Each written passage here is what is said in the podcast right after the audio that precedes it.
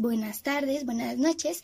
Te doy la bienvenida a este podcast titulado Las mujeres colombianas en el siglo XIX. Para quienes son amantes de la historia colombiana y desean conocer un poco más acerca de la vida y obra de estas hijas de la patria. Para comenzar, es de vital importancia conocer qué saben algunas personas acerca del tema.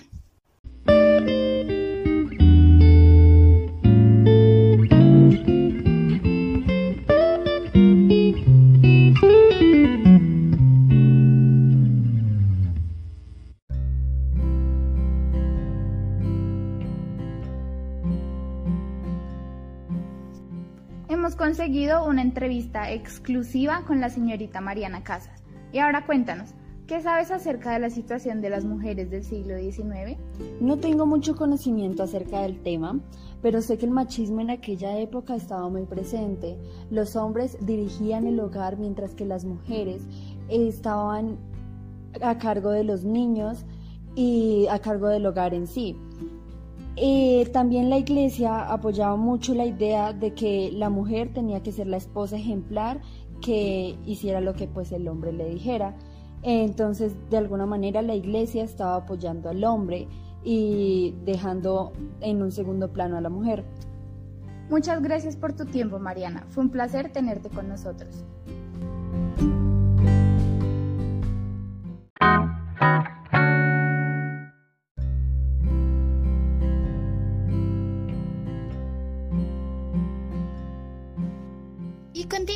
Nuestra segunda invitada, Jimena, la misma pregunta.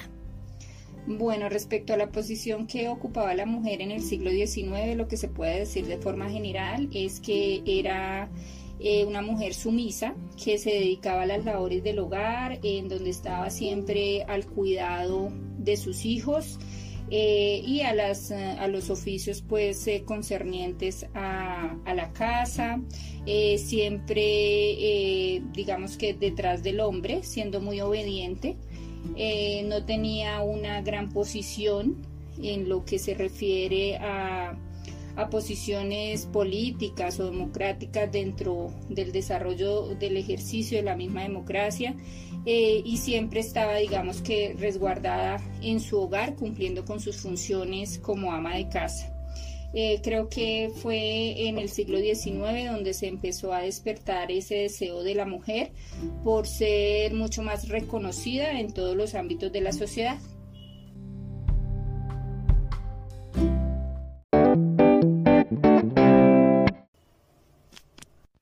Interesantes respuestas, señoritas. Para aclararles las dudas a ustedes y a nuestros espectadores, vamos a comenzar presentando algunos conceptos.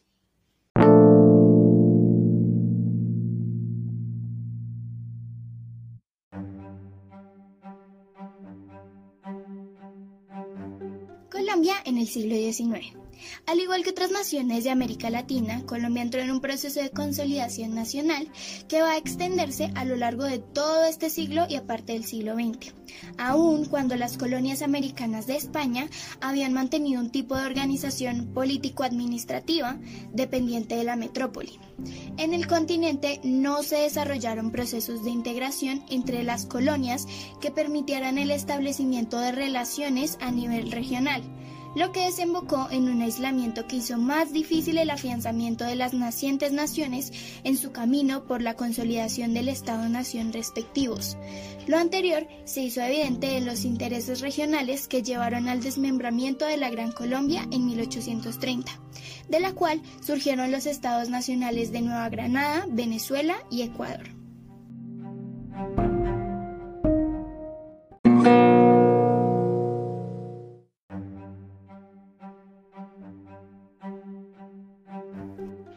Siglo XIX estuvo marcado por varios eventos bélicos donde se alternaba la política del discurso con las armas. Una de las confrontaciones bipartidistas más trascendentales de la historia política colombiana fue la Guerra de los Mil Días. Esta guerra no trajo sino devastación y la pérdida de Colombia de uno de sus más importantes territorios, que era Panamá, en 1903. Y en términos económicos, dentro del liberalismo surgieron dos corrientes en el siglo XX una proteccionista y la otra librecambista.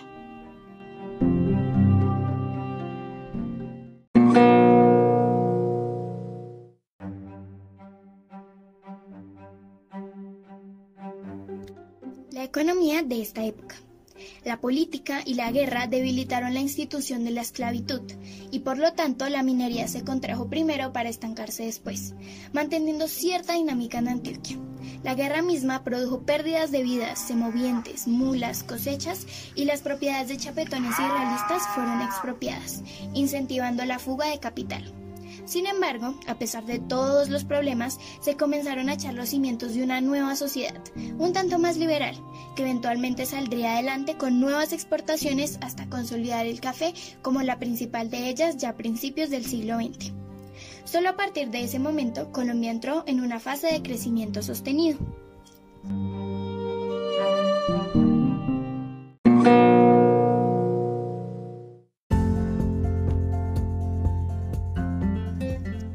La arquitectura colombiana se divide en los periodos de arquitectura indígena, colonial, religiosa y militar del siglo XIX, republicana de 1880 a 1930, de transición de 1930 a 1960, modernista de 1970 a 2015 y actual de 2015 a 2019.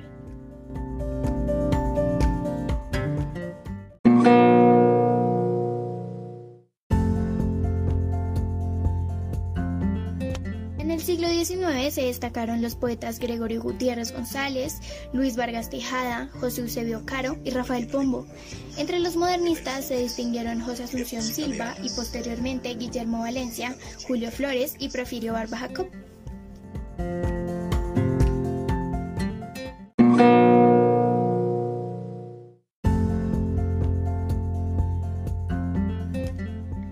Siglo XIX, la abolición de la esclavitud aumentó la influencia mutua entre los diversos grupos étnicos. El siglo XX fue la época de oro del bambuco, el porro, la cumbia y el vallenato. Cuando el vals se volvió popular, en el mismo siglo los colombianos produjeron su variante, el pasillo. Después de haber oído esto, vamos a presenciar la conversación de las autoras de nuestro podcast, que nos van a contextualizar y a transportar a la época colonial, más específicamente a la situación de la mujer. Esta fue una época muy compleja para las mujeres, pero también llena de cambios, ¿no lo crees, Mariana? Sí, Dana, claro. Durante la colonia, una dama yo creo que entendía que su destino, por decirlo así, era dedicarse al buen manejo del hogar a la oración y de pronto a la caridad, eh, bajo como ese influjo de la ilustración eh, que se venía presentando ya a finales del siglo XVIII. Y digamos que en esos momentos hubo como un tímido intento, por decirlo así, de ampliar el horizonte, eh, de abrir los ojos como esas nuevas aspiraciones femeninas. Sí, tienes toda la razón.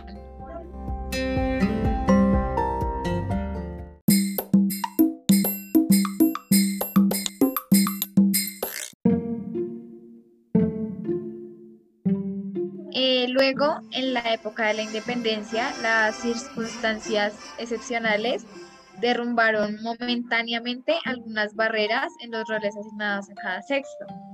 Eh, después del medio siglo con el romanticismo y en el último cuarto de siglo con el espíritu conservador y religioso que se impuso en la sociedad colombiana, eh, volvieron a tomarse muy en serio algunas restricciones para el sexo femenino.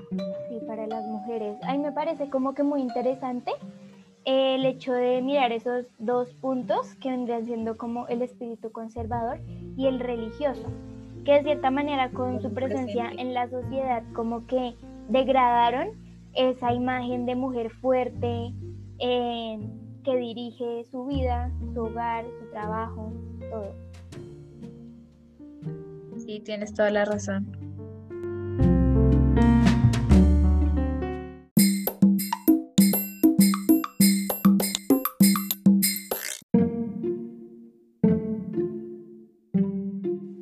Bueno, también es importante decir que en ello tuvieron influencia eh, ideas importadas sobre todo de Francia con esto de la ilustración, em, pero también de Inglaterra y al cerrar el siglo de Norteamérica, si no estoy mal. ¿Ah? Sí, Norteamérica. Eh, recordemos que en estos dos últimos países los ideales victorianos eh, difundían eh, en aquel entonces esa imagen como de la Perfect Lady, de esa, de esa mujer perfecta.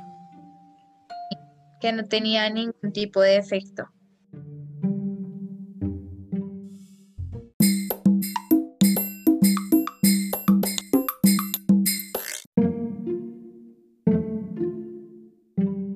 Eh, bueno, te sigo comentando. Eh, todas estas influencias compartían la idealización del mundo doméstico. Eh, dentro de este reinaba y ejercía su autoridad la mujer. otro componente esencial de la imagen femenina del siglo fue el culto a la Virgen María, que se renovó en el mundo católico. vemos que las mujeres de la época tenían a la Virgen como un ejemplo a seguir y eran muy devotas. Exacto, creo que también ahí tiene mucho que ver la religión católica, de cómo esta, sin ser su intención, em, como que con esa figura de la Virgen María, hacía que, que la mujer como que se quedara en un estándar bajo.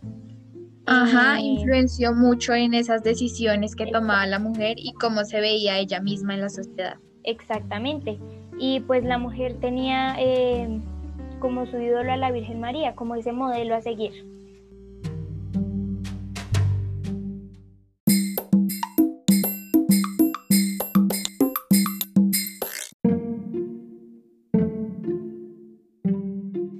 Bueno, eh, pues así fue.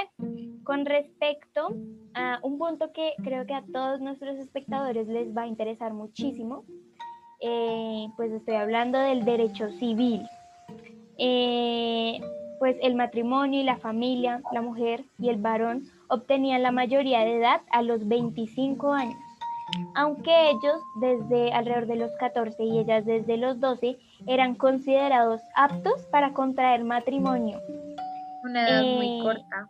Exacto, las casadas eran las que estaban sometidas eh, a las mayores restricciones legales. El marido era quien administraba la dote y los bienes conyugales, eh, pues es decir, que las propiedades obtenidas pues dentro del matrimonio eh, por cualquiera de las dos partes eran pues más que todo manejadas por la figura masculina. Y pues las esposas apenas podían poseer y administrar los bienes aportados al matrimonio, em, que eran llamados bienes parafernales. Eh, aquí creo que también es eh, pues interesante eh, recalcar el hecho de que pues primero eran muy jóvenes para pues tener la oportunidad de casarse, algo que es muy pues mal visto podría decirse en la sociedad actual. Em, creo también, que también es como importante resaltar que las mujeres no tenían mucha influencia en todo este tema de propiedades y todas las cuestiones legales en el matrimonio. En el matrimonio, así es.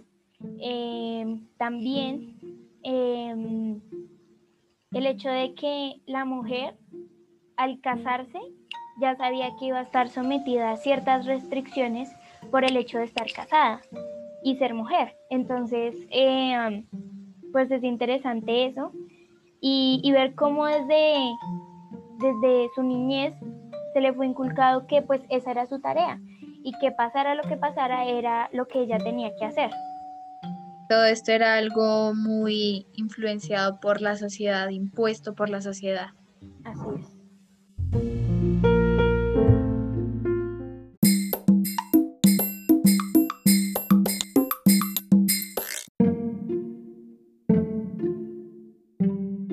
Bueno, debemos tener en cuenta que en 1858 Colombia adquirió un régimen federal y cada estado soberano tuvo la facultad de expedir sus propios códigos. Em, estos nuevos códigos estaban inspirados en otro que había sido aprobado por, Chile. Eh, este le negaba toda capacidad legal a la mujer casada y la equiparaba en la categoría de los menores y de los locos. También se crearon nuevas leyes a favor de la mujer y se les otorgaron más derechos. Es muy interesante eso que mencionas y pues el hecho de que en ese momento se nos encasillaba en la categoría de los menores y de los locos, simplemente por el hecho de, de ser mujer y estar casada. Sí, la mujer no se tenía en cuenta y era como la descartada de la sociedad.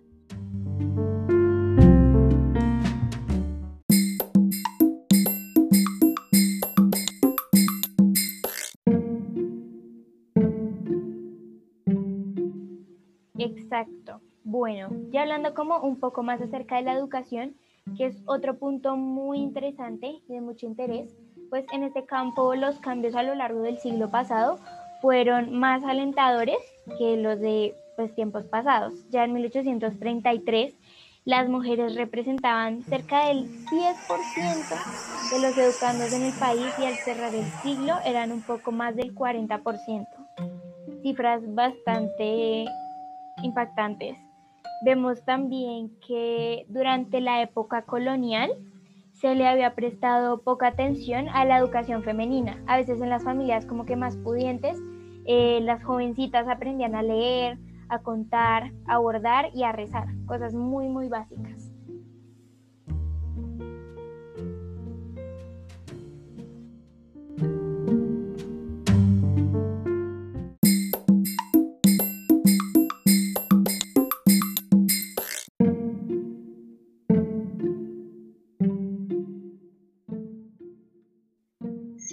Tienes toda la razón. Eh, bueno, esto era un buen punto. También eh, con la llegada de la ilustración, eh, al menos en los propósitos, se esbozó la idea de que era importante educar mejor a las mujeres para que pudieran formar buenos ciudadanos.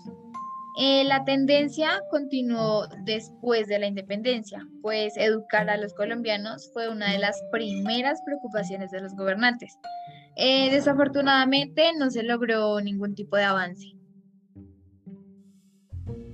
Sí, es pues importante mencionar el hecho de que eh, en la ilustración, pues ahora que la mayoría eh, de la población tiene como esa influencia de ilustración,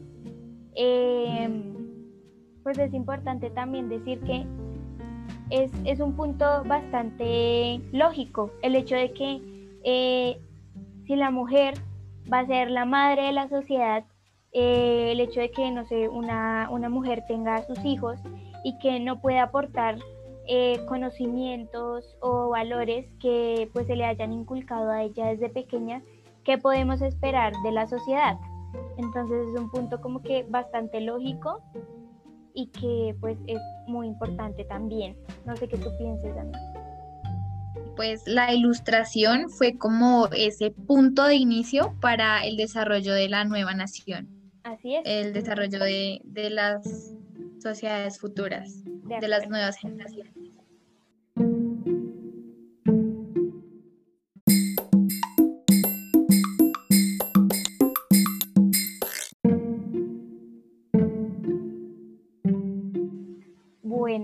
También pues me encuentro aquí con un dato muy interesante eh, que hace referencia a pues eh, lo que sucede después de la Guerra de los Supremos, ocurrida entre 1839 y 1841, gracias a Mariano Espina con su reforma educativa, que aumentó la cantidad de mujeres que ah. podían acceder a la educación. Eh, la proporción de niñas en las escuelas pasó del 16% al 34% entre 1847 y 1870, bastante cantidad de tiempo. Em, algunos de los estados más beneficiados en este aspecto fueron Cundinamarca, Santander y Antioquia. Solo tres, bastante pocos, bastante pocos sí, muy pocos. Eh, que pues en el diseño de 1870 presentaron las tasas más altas de escolaridad en Colombia. En el diseño de 1930, en medio de, ese cuestionamiento a la, subordinación jurídica y política de la mujer, un decreto presidencial eh, les permitiría ser bachilleres y unos pocos años más tarde pudieron ingresar a la universidad. No, vemos que solo tres de los 32 departamentos actuales de nuestro país eh, lograron tener ese desarrollo en la educación, o sea, una cifra bastante baja. Y teniendo en cuenta un porcentaje tan bajo, que ni siquiera es de la mitad de, de la población.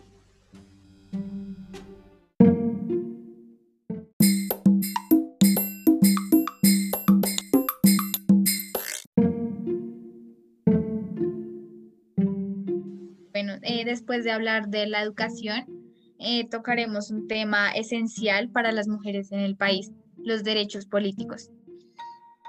Mm, durante este siglo siempre se creyó que no era una buena idea que las mujeres tuvieran derechos políticos, ya que durante el régimen federal de la provincia de Vélez se reconoció el sufragio universal sin distinción de género. Eh, esta medida estuvo vigente hasta 1860, en donde se le dio a las mujeres la oportunidad de votar. Sin embargo, ninguna de ellas lo hizo. Bueno, aquí vemos lo que tú mencionas, de que a pesar de que se les dio la oportunidad de ejercer su derecho, nunca lo hicieron. Em, y es como darnos cuenta de todos esos pensamientos, todas esas ideas, eh, ideologías que se les habían inculcado a las mujeres desde pequeñas, al simplemente seguir eh, una guía, unos pasos para ser la mujer perfecta, para ser la mujer que la sociedad esperaba. Entonces, eh, ninguna como que defendió como esa idea de una mujer fuerte, eh, de una mujer independiente eh, con el hecho de votar. Sí, siempre se veían como esos parámetros, como que qué sexo tenía que hacer, qué actividades. Digamos, tú nunca podías ver a una mujer eh, que tuviera alguna influencia en actividades políticas, o tú no veías a un hombre que se dedicara a las actividades del hogar. Ajá, sí, tienes toda la razón.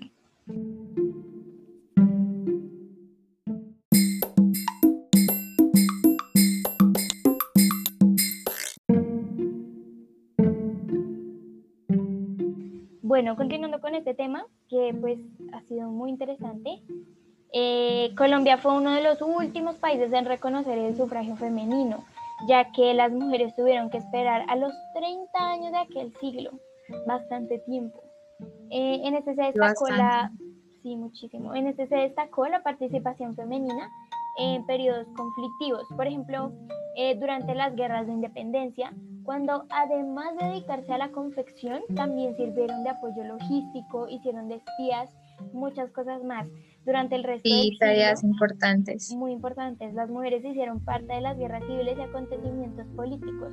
Esto nos deja que em, de verdad ya como que empezó ese, ese sentimiento como em, de empezar a, a liberarse, como ese nacimiento de de la mujer en esa sociedad como tan cerrada.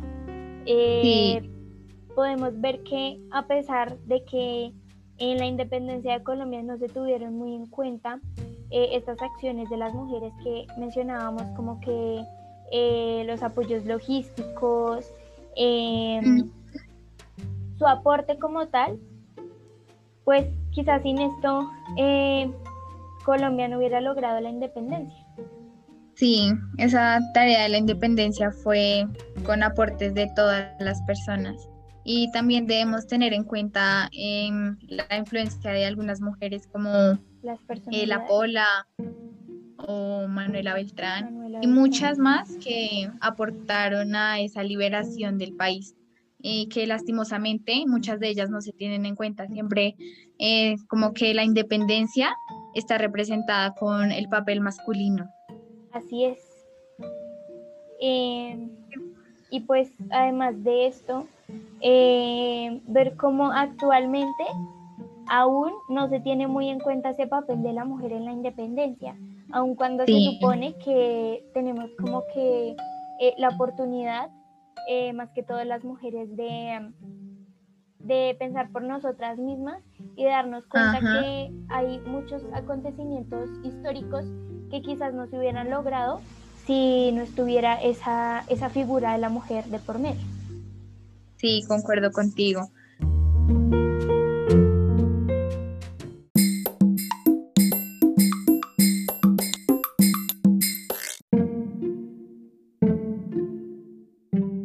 Eh, bueno, vimos muchos hechos importantes para el desarrollo de nuestra nación. Sí, eh, lamentablemente hemos llegado al final de esta amena conversación. Esperamos poder volver a encontrarnos en otra ocasión y que sea muy pronto. Así es, muchísimas, muchísimas gracias y nada, nos volveremos a ver pronto. Luego de esta agradable tertulia, finalizaremos con una pequeña comparación entre la mujer de esta época y la mujer actual, ya que pues se nos hace muy, muy interesante eh, compartir como estos puntos de vista. Mm, es una pequeña invitación eh, debido a que pues han sido bastantes los cambios eh, que se han dado pues de esa época hasta, hasta ahora. y pues también tener en cuenta que Colombia sin lugar a duda ha venido avanzando hacia la equidad y la igualdad con respecto a, los derechos de las mujeres en el ámbito laboral, académico, social y político. Eh, pero aún como que se necesita romper eh, demasiados paradigmas de exclusión y discriminación.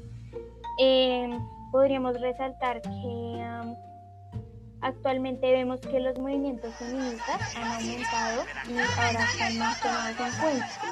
Eh, también que el machismo se ha disminuido considerablemente y vemos que ahora las mujeres ocupan cargos muy importantes eh, en la política y demás eh, aspectos en la sociedad.